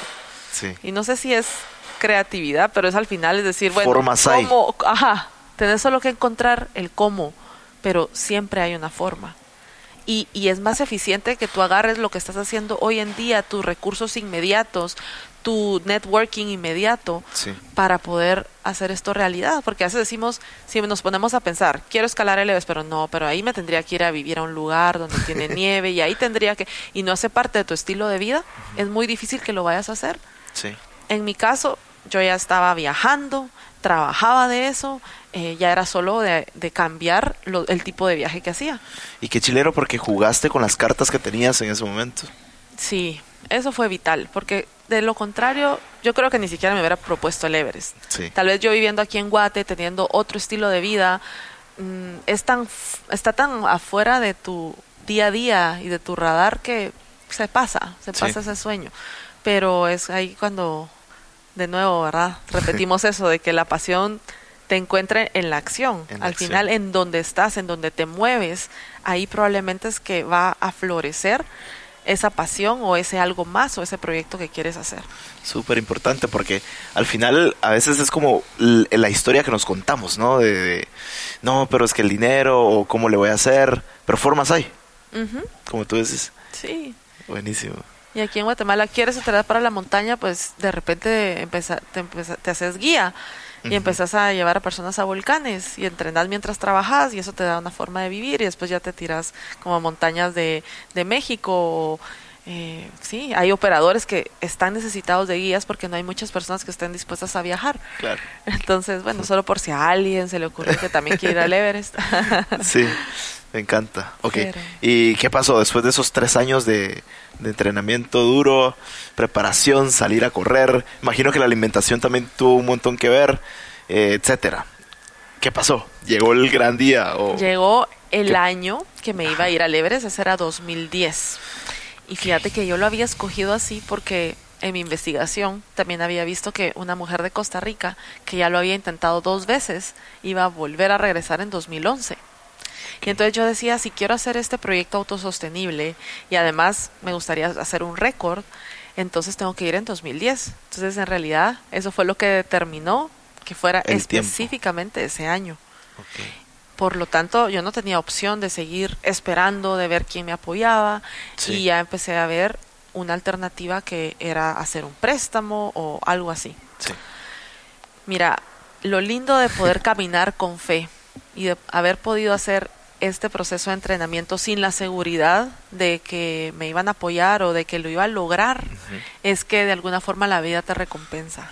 Y un mes antes de la expedición me confirman el apoyo de parte de la CDAG, que para mí fue súper importante porque es un ente deportivo que está reconociendo que una mujer iba a hacer eh, el intento de escalar el Everest por primera vez. Sí. Y entonces, al final no era tanto el tema de, de los recursos, sino era el hecho de reconocer que se estuviera haciendo esto. Sí. Y- Sí, porque no era cualquier hazaña, pues. Sí, y, y- y yo decía, mira, en el proceso el género mm, fue algo que fue un obstáculo, algo que me hacía tener que demostrar el doble para que me pudieran aceptar en las distintas expediciones, algo que al presentar mi proyecto causaba menos credibilidad, porque pocos se imaginaban que una mujer lo pudiese hacer. Sí. Entonces, por eso es que me puso tan feliz cuando me confirmaron este, este apoyo, porque era solo reconocer que una mujer Claro. podía tener la posibilidad de hacer algo así. Y ahí pensaba, en Guatemala falta todavía tanto Sí. en ese sentido. Más mujeres debemos de proponernos hacer cosas que no son tal vez tradicionalmente de mujeres, pero simplemente porque no se han abierto oportunidades. Sí. Y, y bueno, ya con este apoyo, que también fue gracias a la expedición en donde estuve, porque me cobraron la mitad de lo que cobran normalmente. Y entonces ya era un presupuesto eh, que, que era más eh, factible para, para ellos apoyar. Sí. Total que yo me voy, mira, feliz de la vida porque eso fue tal vez una de las mejores noticias que he recibido en mi vida, ¿sabes? Como después de tres años de estar Ajá. intentando algo que te diga alguien, creo en tu sueño, creo en tu proyecto. Y qué valioso esto me quisiera tener en esta parte, bien importante, porque tú formaste tu credibilidad como que también eh, arriesgando, o sea, poniendo la carne en el asador también. O sea, yo también arriesgo esto de mi lado. Entonces ahí creaste la credibilidad. Total. Yo di todo mi tiempo, Sí. todos mis recursos, todos mis ahorros, lo que yo ganaba, todo lo metí en el proyecto para ya después decir, ya estoy entrenando hace tres años, ya escalé 14 montañas nevadas y ahora ya solo me falta el Everest. que es muy distinto que decir, tengo una idea, Ajá. apoya mi idea. Sí. Porque sí, sí, pero tú, ¿qué has hecho? ¿Y tú qué has, verdad? Entonces, por eso vale la pena, porque a veces nos queremos lanzar a las cosas solo si sentimos la seguridad que lo vamos a alcanzar o si nos van a apoyar. Y no, si de verdad estamos apasionados y de verdad creemos en nuestra idea, pues estemos dispuestos a arriesgarlo todo, Sí. a poner cada quetzal que tengamos en ese proyecto. Hay Porque que al- pagar el precio. Sí, y en algún momento esa convicción es lo que va a convencer a otros. Me encanta. ok. Y llegó el gran día. Llegó el gran día, llego al campo base del Everest y por primera vez, Jorge, no era para ver la montaña de abajo para arriba, sino esa era la primera vez que iba a seguir de largo, Wow. que iba a empezar esa escalada. Conozco a mis compañeros por primera vez. Iba a pasar con ellos los próximos dos meses. Mi vida dependía de ellos y la vida de ellos dependía de mí. ¿Cuántas personas iban? Éramos 10 personas, 5 de Argentina, uno de Canadá, dos de Estados Unidos y yo. Creo que eran. 6 argentinos. El punto es que, mira, todos eran, eran elite del deporte, del alpinismo. O sea, me estaba codeando como que con los mejores. Claro. Mi líder era el extranjero Top. que tenía más ascensos al Everest del mundo para un extranjero, aparte los Sherpas Sí. que lo hacen Sí. por trabajo, lo hacen todos los años. Y mira, y yo así como que intimidada, porque todos eran unos cracks en lo que hacían, Claro. y yo pues ten- tuve esta meta específica, no era ni montañista cuando tuve este sueño y me volví montañista para poder alcanzar este sueño específico. Y esta gente, no, llevamos no sé cuántos años de trayectoria y hacemos esto. Y, y, y ¿Cómo, manejaste ahí el...? Porque ahí eh, se abre mucho la puerta a caer en este síndrome del impostor, ¿no? De, de tal vez, no, es que no, tal vez no, no sos buena o... ¿cómo- ellos no tenían, no, no, no me estaban apostando en nada. O sea, realmente ellos dijeron por qué esta chica está en nuestra expedición. Sí. Si nuestra expedición es solo de profesionales. Madres. y estaban hasta un poco disgustados con el líder que me había aceptado en esta expedición. Wow. Y yo, según yo, estaba segura porque tenía currículum. Yo llegué ahí diciendo, miren, pero yo ya escalé todas estas montañas. Yo les puedo demostrar que tengo experiencia y estoy preparada para el Everest. Pero al final el currículum es lo de menos, ¿sabes? Cuando entras a ser parte de un equipo, lo que ellos quieren saber es que el hecho que tú estés ahí suma a las posibilidades que se alcance la meta. Eso quería decir que yo tenía que construir una palabra clave, confianza. Logramos hacer equipo cuando tenemos como base confianza. ¿Y cómo iba a ganarme yo su confianza? ¿Cómo iba yo a demostrarles que sí podía hacer lo que hacía? Podía hacer solo con el tiempo. De entradita yo no la tenía. Y eso me recuerda de el momento que empezamos a escalar ya la montaña y tuve que cruzar mi primerísima escalera.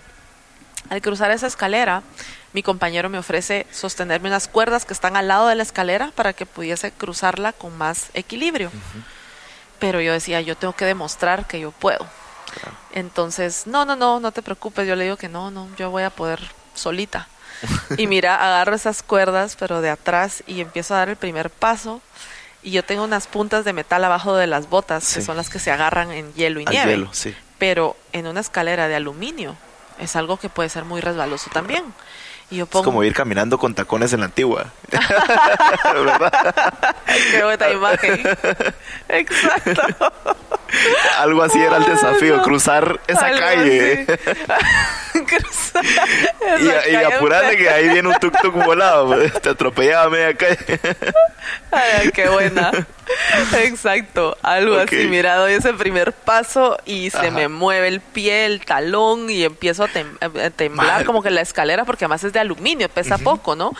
Y entonces en eso hasta veo la profundidad de la grieta y no, doy el paso para atrás. Digo, yo no voy a poder hacer esto.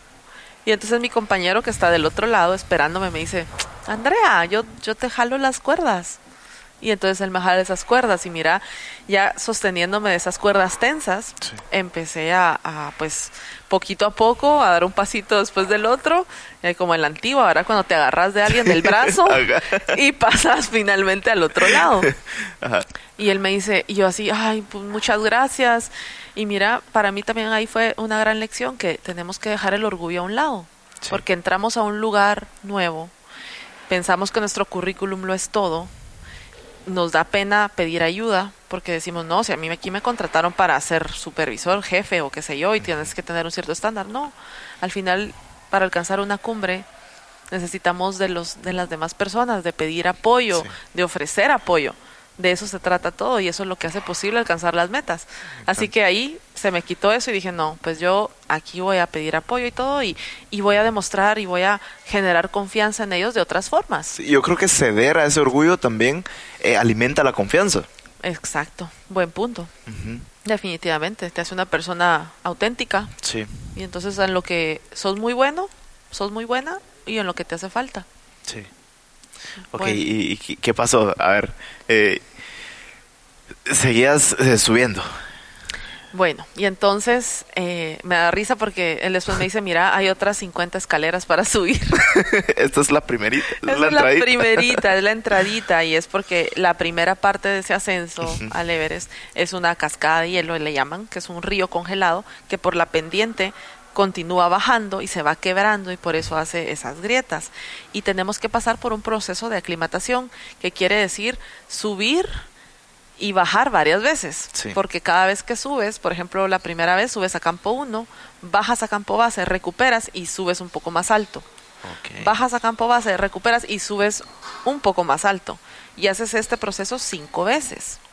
Y, y eso es algo también bonito porque tú creerías que en la montaña solo vas avanzando a la cumbre. Sí. Y decís, no puede ser que tenga que regresar. Y a veces dicen esa, esa frase de eh, para atrás ni para agarrar impulso. Pero en la montaña sí lo tenés que hacer. Y realmente retroceder a la base no es retroceder en tu avance. Es lo que te va a permitir llegar más alto. Y entonces retroceder muchas veces también es agarrar más impulso para lo que sigue. Y son esos momentos de pausa que nosotros tenemos también que buscar en nuestra vida, porque a veces estamos en hacer, hacer, hacer, y en qué momento te tomas un, tiempo para ti, para escribir, para reflexionar. respiro. un respiro para ver cómo va el camino, para evaluar si ahí donde vas está bien o si tal vez tenés que tomar otro, para dormir, para las cosas básicas. Y al final es lo que me gusta también contar, o sea, la salud es la base de que podamos lograr o no nuestros sueños. Sí. Un día si no tenemos salud, no podemos ni siquiera salir a trabajar, ni ir a reuniones con inversionistas, ni lo que sea que nosotros hagamos. Sí. Y entonces es una analogía muy bonita Me de encanta. poder siempre regresar a tu base, Para cualquiera que esa sea, descansar, comer, reflexionar, tener tiempo y prepararte y llenarte de energías para la siguiente vez que vayas sigas subiendo más alto. Sí, me encanta. Que, digamos, durante toda esta travesía, eh, ¿cuántos meses dijiste que fue todo ese proceso? Fueron dos meses, son 60 días, Ok. 10, que es la caminata al campo base del Everest, y desde la base ya haces este proceso. Subir, bajar, 50 subir más alto, bajar. Ujú, Ok. Eh, ¿Qué lecciones te dieron? Me imagino alguna anécdota que recuerdas eh, de alguien que te haya dado algo o quizás tal vez querías tirar la toalla en algún momento. ¿Qué pasaba por tu mente? ¿Leías en las noches? ¿Qué, qué hacías? Hmm. Pues en campo base tenías una carpa para ti solita. Pero en campo 1 para dos personas. Campo 2 y 3 para tres personas. Imagínate compartir un espacio tan pequeño con las demás personas. Era dificilísimo. Pero eso también nos ayudó a conocernos más, Eso en conocer las fortalezas y las debilidades de cada uno Sí. y empezar a organizarnos de forma en que cada uno podía contribuir de distinta forma a- al campamento. Sí. Entonces ponte, yo le tengo miedo a las alturas. Esa era mi Qué irónico. debilidad. Ajá. el- Todo, sí. Era la. Friolenta, sí, total. Entonces yo en el campo 3 en esa carpa veía para abajo y decía, ay no, es, es- es que siento horrible solo ver para abajo las alturas. Entonces mi otro compañero, Charlie, dijo, bueno, entonces ¿saben qué? Tenemos que hidratarnos, tomar 5 litros de agua diarios. Yo voy a ir a conseguir la nieve. Y se llevaba un costal, lo llenaba de nieve y lo llevaba a la carpa. Eh, luego yo decía, bueno, entonces yo voy a ser la encargada de derretir nieve en esta cocinita que tenemos para poder producir 15 litros por carpa, Sí. imagínate. Era un proceso larguísimo, pero yo ahí derritiendo la nieve, metiéndola, poniéndole las sales minerales, eh, y ahí hacía los pachones y los repartía. Y luego mi otro compañero era el encargado de la comida, que básicamente era una bolsa de comida deshidratada, donde le agregabas esa agua caliente, esperabas ocho minutos y la volvías a abrir y era pollo con arroz, o sea, se convertía en comida a saber ni cómo. Pero mm, esos eran la- la- eso fue lo, lo bonito, que al final hasta en, en pequeño o en grande siempre teníamos que estar trabajando en equipo. Sí. Era un sueño personal, pero sola no lo iba a lograr. Y, y qué increíble porque al final, o sea, de tanto con- convivir cerca a cerca con, con estas personas, y, y no me dejarás mentir, seguramente se vuelven como familia. Totalmente. Porque al final tu vida también depende de ellos, no solo en la montaña, sino también ahí, y, y darse palabras de aliento y todo eso, se vuelven familia, creo. Se vuelven familia. Y mira, en cualquier grupo en el que uno esté, que tenga una meta en común y que esté consciente que solo no, no lo va a lograr Eso es nunca, importante, sí. te vuelves familia. Sí. Te vuelves familia. Y también ahí se empezó a crear tan, más empatía, porque ponte que al inicio es como cuando tú empiezas justo a subir un volcán y la primera hora tenés un montón de energía, pero ya cuando vas en el proceso era un desgaste. y cada día todos nos íbamos desgastando. Sí. Y todos pasamos por algún día que fue muy difícil, pero como todos pasamos por ese día difícil, lo logramos entender. Mm. Entonces, si le tocaba a alguien más, todos así, no, mira, tranquilo, no, yo te voy a ir a recoger nieve para, para que tomes agua. O sea, era de darnos palabras de aliento todo el tiempo. Otra, cuando me tocó a mí, también sentí el apoyo de mi equipo, animándome. Y ¿Cuál entonces, fue tu día difícil? ¿Qué, qué te pasó? mi día difícil fue cuando me enfermé de, un, de una tos terrible, una tos seca, que se llama la Kumbu Cough. Ok.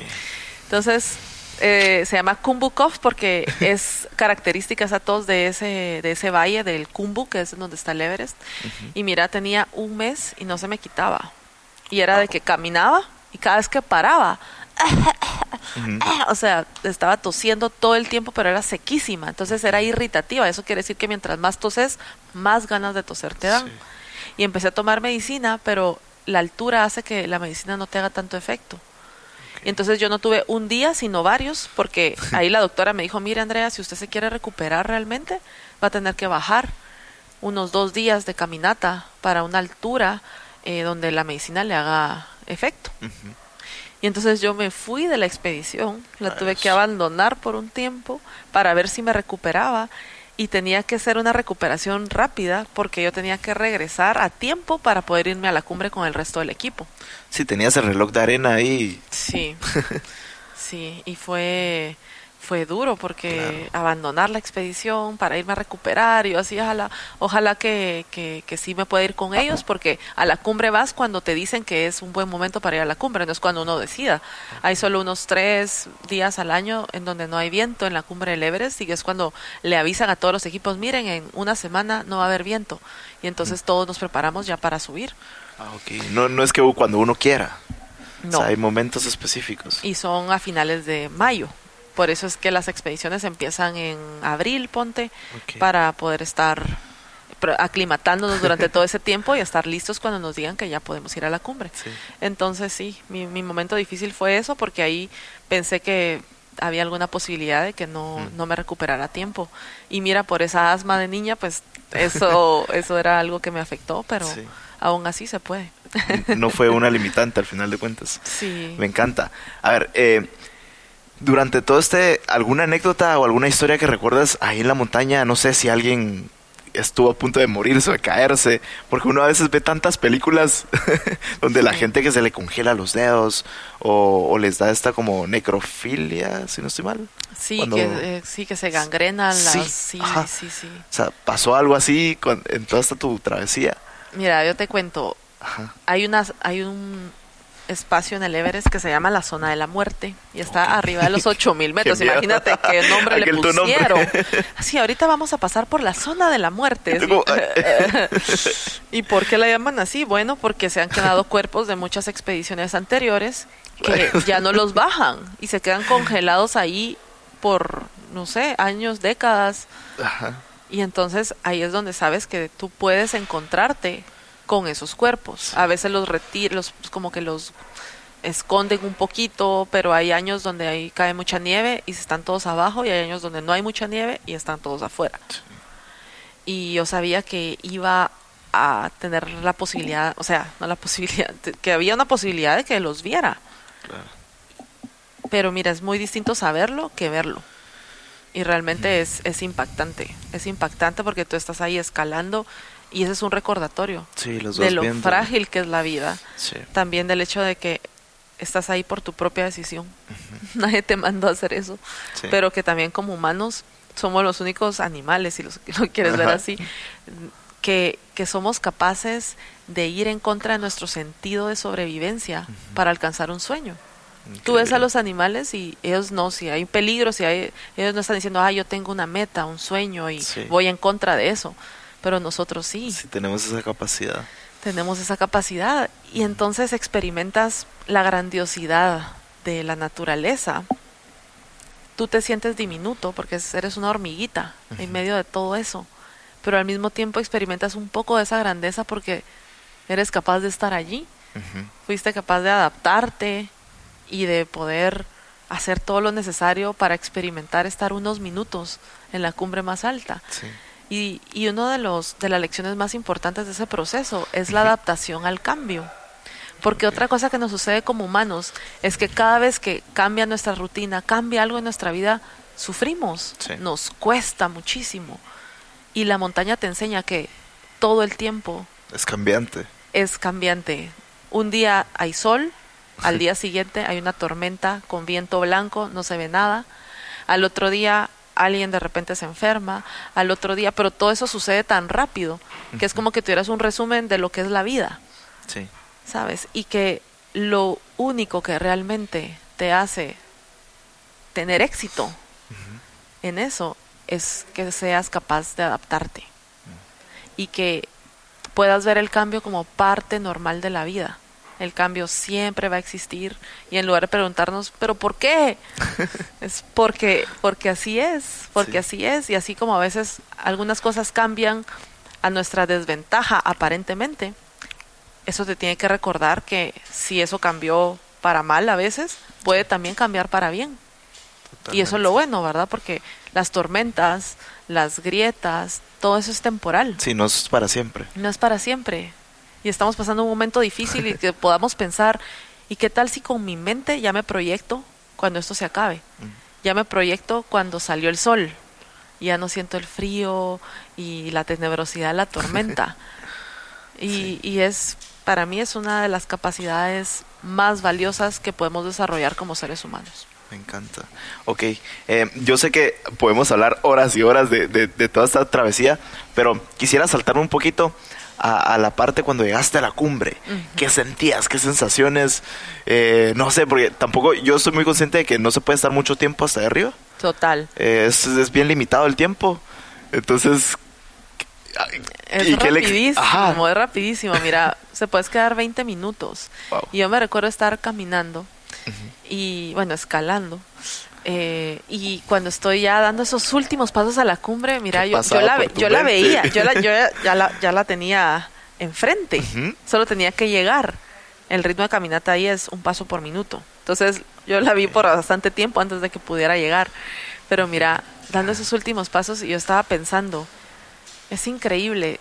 Todo lo que yo pasé antes fue importante para estar viviendo este momento hoy.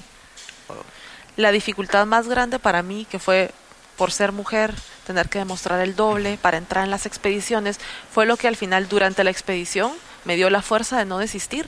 Porque hubiera podido desistir, pero dije, me costó tanto que creyeran en mí, que me aceptaran en esa expedición, que yo no puedo desistir así nomás. Ya me había entrenado en, en tener como esa persistencia, porque esa oportunidad no se me dio así nomás. Entonces, dando esos últimos pasos y diciendo, eso fue importante, todo eso, todo lo difícil, todo lo, lo, lo que me costó más, Entonces levantadas para salir a correr valieron la pena. todo, mira, se conectó. así Tres como- años de entrenamiento. Tres años. Y entonces, por un lado, cobró sentido, Sí. porque estaba finalmente viviendo ese momento que había visualizado por tanto tiempo. Estaba dando esos últimos pasos. Y mira, estoy dando esos últimos pasos, llegando a esa cumbre, y luego me detengo un momento a apreciar esa vista, a ver que desde ahí lo que podía ver eran muchísimas otras montañas. y yo las había visto desde abajo. Y había pensado, ala, qué difícil está escalar esta, ala, y esta otra, ¿dónde, ¿dónde estará la ruta? Y mira desde allá arriba, las veía tan chiquitas allá abajo. Y decía, es que si pude llegar acá, quiere decir que puedo llegar a cualquier otra de esas que está allá abajo. Y eso es lo importante de llegar a una meta. Sí. El momento de llegar a nuestra meta es fugaz. Pasamos años o mucho tiempo preparándonos para llegar a la meta y llegas y es hora de volver a bajar. Pero es importante llegar porque desde ahí es que tú te das cuenta que si lograste llegar a esta meta es porque puedes lograr cualquier otra. Y lo que te llevas realmente en la mochila es la experiencia y los aprendizajes que tú adquiriste en el proceso. El proceso en realidad es lo más importante del viaje, porque eso te lo metes en la mochila, bajas de esa cumbre y es lo que te llevas a la próxima y a la próxima. Y hay una necesidad de seguir reinventándonos, porque no podemos vivir después de nuestra vida en la comodidad del éxito pasado. Sí. Pues, ¿y ahora qué? ¿Qué estás haciendo? Y también saber de que muchas ¿Cuál veces... es mi próximo Everest? ¿Cuál es tu próximo Everest? Exacto. y saber de que no siempre van a ser montañas físicas, en mi caso. Sí. Muchas veces es también dejar a un lado alguna identidad para dar la bienvenida a otra. Y es un proceso de renacimiento. Ese proceso a veces puede ser doloroso. Sí. Lo que la gente esperaba de mí, todos los que me conocen es, ¿y cuándo es tu próxima montaña? ¿Y cuál es tu próxima expedición? Y en esas pasé nueve años. Y después del Everest vinieron muchas más cumbres, también la travesía al Polo Norte, al Polo Sur en esquís. Y después, ¿y ahora qué más? ¿Y ahora qué más? Y llega un punto en que tus prioridades cambian. Nuestras prioridades cambian en la vida. Sí. Y saber decir, ¿sabes qué? Tal vez ahora es momento de que las montañas ya no van a ser mi prioridad. Las montañas físicas, ahora vienen otros temas. En algún momento te tienes que también convertir en maestro. Podemos ser alumnos y estudiantes de la vida por mucho tiempo, pero en algún momento es todo lo que aprendiste, lo tienes que ofrecer de nuevo al universo, lo tienes que regresar. Por algo la vida te ha dado tanto y es para que tú lo puedas después devolver. Y ese creo que es en el momento en el que estoy ahora. Después de nueve años de montañismo, y dije, bueno, ahora cómo voy a poder transmitir todo esto que aprendí, cómo le voy a dar valor a todo esto, porque si se queda conmigo, ahí muere. Sí, Pero si lo podemos transmitir, trasciende. me encanta. Y Qui- Quisiera eh, regresar un poquito cuando, cuando subiste eh, a la cumbre del Everest. ¿Qué se siente estar ahí? ¿Qué, o sea, ¿qué se ve? Porque he visto fotos eh, donde están el montón de banderas y ¿qué, o qué pasaba por tu mente cuando sacaste y ondeaste la bandera de Guate? Ahora mira, ¿Qué una, se siente regresar una- a ese momento? Y es que no, no, no me cabe en la mente. Sí, es que es una emoción tan grande, Ajá. pero que al mismo tiempo se siente como un sueño, porque hay muy poco oxígeno, hasta en tu cerebro. Y entonces yo estoy así viendo alrededor y lo veo todo como un sueño, así realmente está pasando esto, estoy viviendo esto. Y, y mira, esto es un poquito no tan así inspirador como, como, pero yo así, bueno, ¿dónde está mi mochila? No encontraba mi mochila porque tenía poco oxígeno en mi cerebro, así, ¿dónde está? ¿Dónde está? Y luego, y las banderas, y yo, ¡ah! yo tenía la bandera, ¿dónde está la bandera de Guate? Y empiezo a buscarla, Madres. puedes creer. Y al final yo no me había dado cuenta que ya la había sacado, la tenía al lado de la mochila. Yo, ay no, aquí está la bandera. Yo tengo unas tomas de ese momento que mira, parece toda una confusión, porque además le pido a alguien que por favor me, me filme. Y yo saco la bandera y después yo estoy ahí y yo le digo, eh, tu dedo. Le digo, es que tu dedo, tu dedo está tapando la... Y no estaba tapando nada, estaba perfectamente tomándome la película. Claro.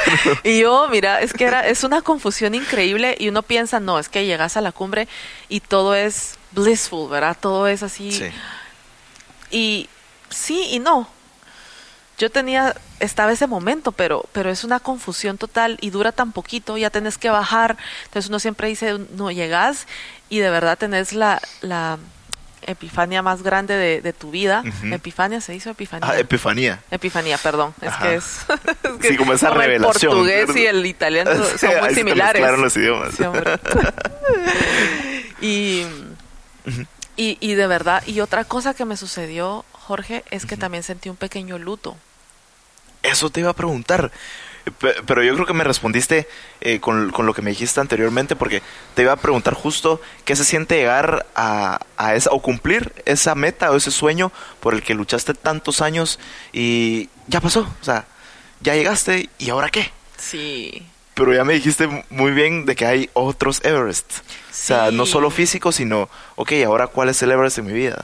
y, y como vas saltando de Everest en Everest. Sí, Pero y, y sabes esa que sensación de luto. suena ¿cómo? fácil, pero de verdad yo llegué ahí y yo dije, ¿y ahora qué le voy a dedicar mi vida? por todo lo que he luchado tanto tiempo en mi vida. Tanto tiempo ya, ya Ya, estoy acá. Y ya no había espacio para dar un paso más. Sí. Y era así, ¿y ahora, ¿y ahora qué? Porque hay muchas otras metas, pero otra meta que te emocione tanto, que te obsesione a ese nivel, sí. ¿cuál va a ser esa otra meta? Porque otras, sí, decir, ah, bueno, ahora se me ocurre, pero esa era, yo le puse el corazón completo, Sí. le puse Todo. todo, todo de Todo, mi vida, literal. todo estaba para esa, esa cumbre y me emocionaba muchísimo. Y entonces, a pesar que te dije eso, pues no fue fácil regresar y decir, me voy a reinventar, o sea, de repente hasta, hasta tuve entre la recuperación del desgaste Sí. unos meses así como de bajón, un Claro. poquito, como de... de Como fue cuando se termina tu serie favorita de Netflix y dices, ¿ahora qué? ¿Y ahora qué? Ese vacío. No, pero Netflix se lo resuelve, te pone ahí los- el mejor match. Hubiera existido Netflix en esa época, fíjate. Ay, no. Ok, y, y me encanta porque al final te convertiste en la primera mujer centroamericana y, y del Caribe en, y en llegar al Everest. que se siente? Ay, mira, Increíble. un gran orgullo. A ver, Haber puesto Guate arriba. Ay, sí, esa bandera. Además, en ese lugar se veía maravillosa porque como es... Lleno de colores, me imagino. Sí, es como es blanco y azul y tenías el azul del cielo y el blanco de la nieve. O sea, encajaba perfecto en ese punto. Y, y, me dio muchísimo orgullo como mujer. Porque, pues es increíble, ¿no? Sí. Somos capaces de cualquier cosa. Así como otras personas, no solo de género, pero que a veces te dicen, pero querés emprender, pero si sos tan joven. Sí. O si no, pero querés ir a, subir el Everest, pero si sos tan viejo. El que tiene más edad que subir el Everest tiene 80 años. Wow. Entonces, ahí es cuando se abre un mundo de posibilidades y decís, bueno, los límites definitivamente están en tu mente. Y al regresar del Everest, la convicción que tuve fue, no hay nada imposible. Claro. No hay nada imposible puedes proponerte cualquier cosa y construirte, formarte para, volverte esa persona que va a lograr esa meta. Me encanta, como que derrumbar los paradigmas y, burlarse del status quo al final de cuentas. Exacto, porque mira, el sistema pues es muy bueno instituir algo porque en base a eso puedes hacer crecer cosas, pero hasta el punto que no te limite. Porque digamos si el sistema te va a decir quién sos o quién necesitas ser para poder tener valor, para tener te va limitando poco a poco y también pues quiera que no las experiencias limitadoras que también de nuestros papás, de nuestros abuelos, ¿verdad? Que se van pasando así de generación en generación y que te dicen, "No, pero ¿por qué vas a hacer esto? Yo no puedo hacer, no deberías." Entonces, tiene que haber un punto en el que rompamos esos paradigmas y nos permitamos vivir una vida sin límites, una vida de eh, infinitas posibilidades y oportunidades. Y justo como se llama tu libro. Sí, sin, límites. Me fascina. Ay, pues te lo voy a dar. Gracias, qué linda. Eh, contame un poquito, eh, porque has hecho demasiadas cosas y de verdad que no me, no me va a alcanzar el tiempo y te quiero preguntar de todo. ¿Qué se siente muy brevemente esquiar el, no solo el polo norte, ¿verdad? Creo. Ajá, sí, sí. Sino el polo sur también. Mira, el Polo Sur, tú estás en un continente, un continente de hielo. Entonces volamos hasta un punto, de ahí empezamos a esquiar y teníamos que llegar al, polo, al, grado 90 del planeta, al grado cero, que es del globo terráqueo, justamente como que donde tenemos esa aguja imaginaria donde rota, ¿no? Y, eso lo puedes demostrar solo con un GPS, donde las coordenadas te den 0, 0, 0, todo. Y fue bonito llegar ahí porque estuvimos esquiando por varios días, dos semanas, en un desierto. No había nada en el horizonte. Yo estaba acostumbrada a escalar montañas y tener mi mente pensando cómo voy a, y cómo voy a eh, pasar el siguiente obstáculo. En cambio ahí era cross country, así con esquís. en el desierto, sin vista, sin que cambie el paisaje, cero. Cada hora parábamos, comíamos algo o tomábamos agua, otra hora. Ocho horas, todos los días. Qué difícil lidiar con tu mente. O sea, yo estaba así como que ya no sé ni en qué pensar, ya le ya pensé de todo, ya me hablé de todo, nada que puedes hablar con las personas que estás esquiando porque estamos concentradas y, y, una atrás de otra. ¿Y no hubo algún momento en donde dijiste, mis piernas ya no dan? Mm, fíjate que no, porque para ese punto aprendes que la respiración lo es todo, es la base de tu rendimiento. Entonces siempre y cuando tú coordines tu respiración con tus pasos, lo vas a hacer de forma sostenible. Lo mm. haces tan eficiente que sabes de que puedes ir por horas, de horas, de horas, de horas. Siempre y cuando hagas esa paradita para hidratarte, comer algo, puedes aguantar un montón. Lo que era difícil era llegar al campamento, porque como había tanto viento, no solo tenías que poner la carpa, sino tenías con un serrucho que cortar eh, cuadros en la nieve y poner un muro alrededor de la carpa para que no se te volara en la noche o no hiciera demasiado ruido por el viento.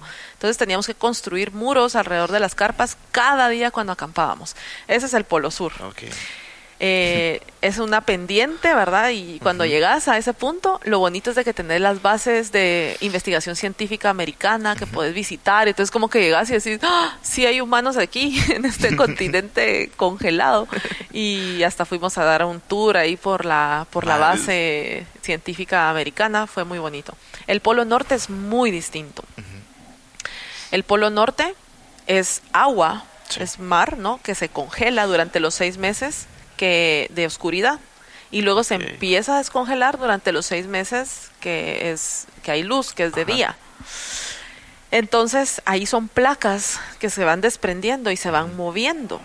Entonces tú estás esquiando y pasas algunos puntos en donde ya se descongeló tanto que tenés que tener mucho cuidado para poder pasar con tus esquís y jalar como tu trineo, tu sled se le llama. Sí. Ese sled es de fibra de vidrio para que pueda flotar en caso nos caigamos en el agua.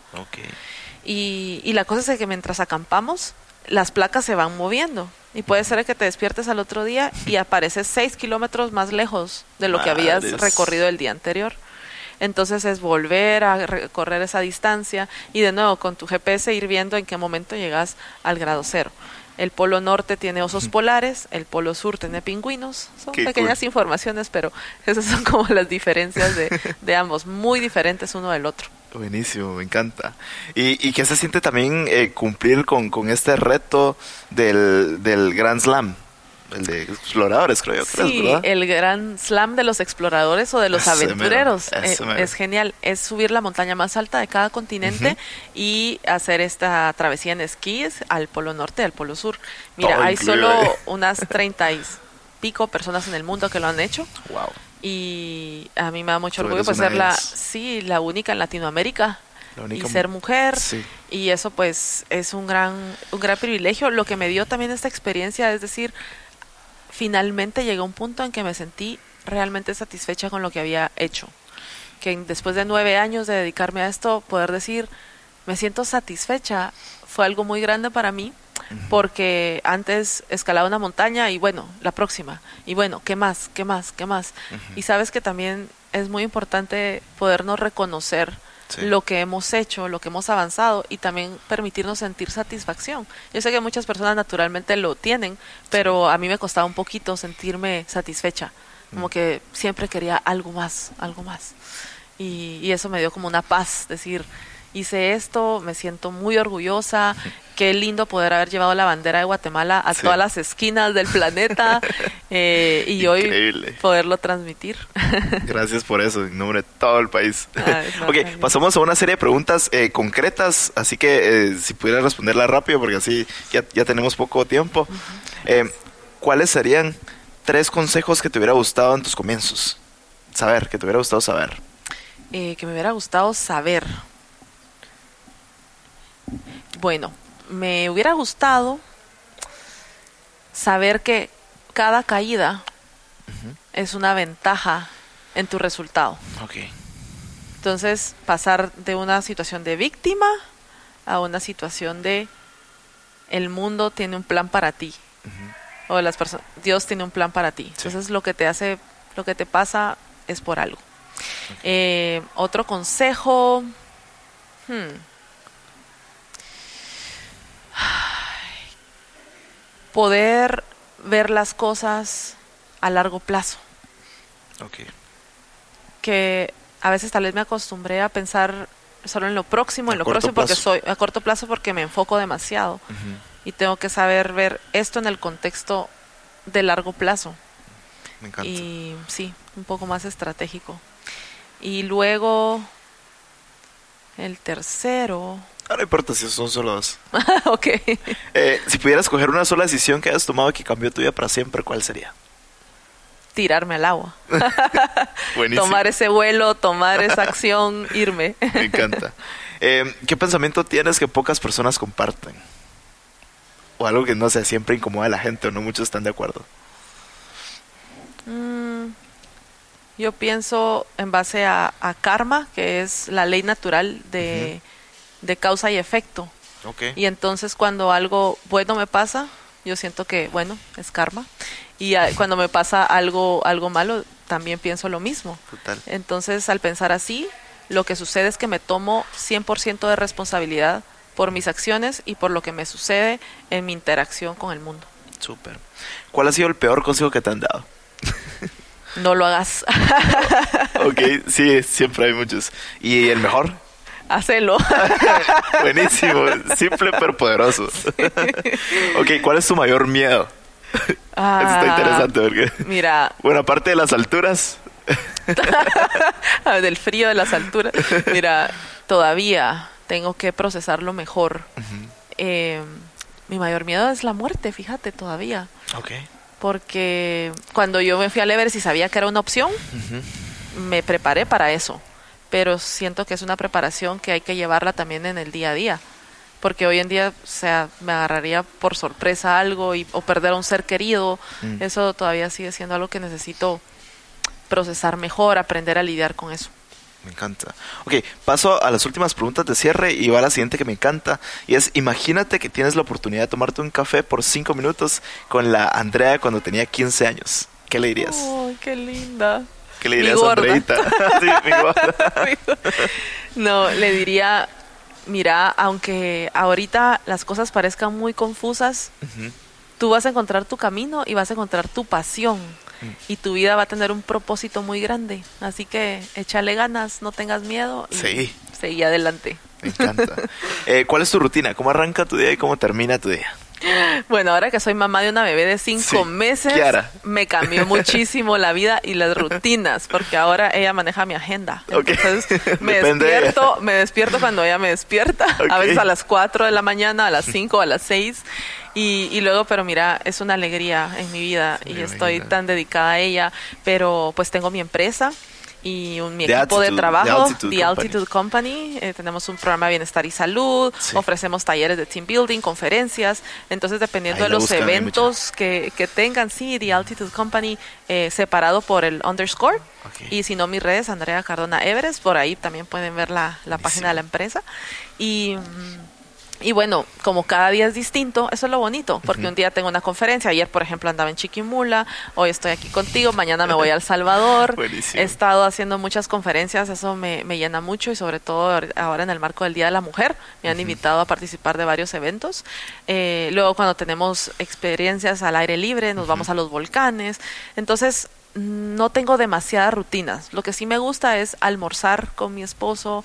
Pedro, Saludos, Pedro. es una, ay, sí, de verdad, él ha sido clave en este momento. Me ha apoyado muchísimo y gracias a que tengo todo el apoyo que él me ha dado, he podido llevar mis dos roles de la mejor manera, Mm. como profesionalmente y, y como mamá. Eh, ha sido bien, pero definitivamente ha sido el trabajo en equipo con él. Y, y me encanta porque él, él está fascinado como papá ahorita y papá bien joven y de hecho en, en el podcast que grabé con él, él contó un poquito de la historia, cómo, cómo te conoció. Y- y ahí lo vas a escuchar. Sí, él me dijo, ahí lo escuchaste, hablé mucho de ti. Sí. No, lástima que ya no nos queda más tiempo porque a mí también me gustaría hablar sé. mucho de él. Me encanta. Para otro quizás. Va. Ok, eh, ¿qué libro o película recomiendas que te haya cambiado la vida? Libro o película que me haya cambiado la vida.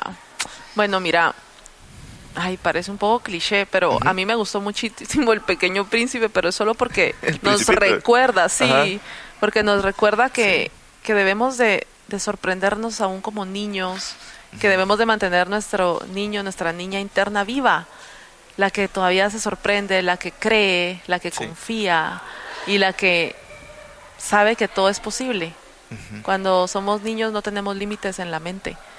Y después al crecer nos los vamos poniendo. Entonces eso, si me preguntas que me transformó la vida, pues es solo el recordatorio de que sigamos pensando como niños. Buenísimo. Y aprovechando, hablando de libros, eh, ¿dónde podemos encontrar tu libro? Bueno, por el momento a través de mi página andreacardona.com eh, Buenísimo. nos pueden escribir y nosotros se los mandamos. Te cuento que ya casi no tengo eh, libros porque ya se bueno. están acabando. Sí, sí, sí. Entonces ya tengo las últimas unidades. No sabía muy bien si hacer una reimpresión o hacerlo solamente en ebook. Ok. Pero la reimpresión es bonita porque tiene un montón de fotografías del Sí. Everest. Así que pronto lo vamos a tener. Y estoy ya trabajando en el segundo, que va a ser sorpresa, pero ahí te contaré. Me encanta, buenísimo. Ok, cerramos con una última dinámica donde yo te lanzo una serie de palabras chapinas y tú me dices lo primero que se te viene a la mente. Ok. ¿Lista? Ok. ¿qué es lo primero que se te viene a la mente al escuchar la palabra chiflón? El viento del Everest. Cuentazo. Cuando me caí en la grieta. Chipi chipi. Chipi chipi, ay, cuando fui a Cobán. Ah. Buenísimo. Listo, terminamos. Eh, muchísimas gracias por tu tiempo, eh, por tu increíble historia y, y por aportarnos un montón. Seguramente la hace impactar a un montón de personas. Así que gracias por todo. Y en nombre de tu aguate, pues gracias. No, a ti Jorge, muchísimo. también por esta plataforma tan inspiradora y por hacer un excelente trabajo como entrevistador. Gracias, te agradezco mucho. Éxitos, éxitos. Éxitos. Chao. también a ti, chao. Buenísimo. Muchas gracias a todos por escuchar y buena onda por quedarte hasta el final del episodio. Espero que te haya servido esta historia tanto como a mí y que te hayas llevado esas pepitas de oro. Y como siempre, no sirve de nada si no tomas acción con lo que aprendiste. Así que a ejecutarse dicho. Andrea, muchísimas gracias por tu tiempo, las lecciones y por compartirnos toda tu experiencia y aventuras. Muchas veces creemos que no podemos lograr algo, cuando en realidad el ser humano es experto en contarse una historia que justifique no hacerlo. Soy demasiado joven, ya estoy muy viejo, no tengo dinero. No tengo tiempo. Y así mil cosas que nos decimos. Esos son solo pensamientos limitantes. Y hoy aprendiste que se puede lograr cualquier cosa. Incluso subir hasta la cumbre más alta del mundo. Y como dijo Andrea, la pasión te encuentra en la acción. Así que hay que actuar ya. Salir de tu zona de confort y enfrentar tus demonios. ¿Cuál es tu Everest? Vos también puedes conquistar tu propio Everest. Pero bueno, hasta aquí el episodio de hoy. Me encantaría saber qué tal te pareció esta historia. A mí me encantó. Creo que es una de mis favoritas. Así que hacete una story con algo que hayas aprendido o alguna frase que te haya gustado. Me etiquetas arroba Jorge y conectamos, ¿va? Nos vemos en el siguiente episodio. Y gracias por regalarme un poquito de tu tiempo. Que no se te olvide que hoy no sos ni la mitad de lo que vas a llegar a ser. Órale,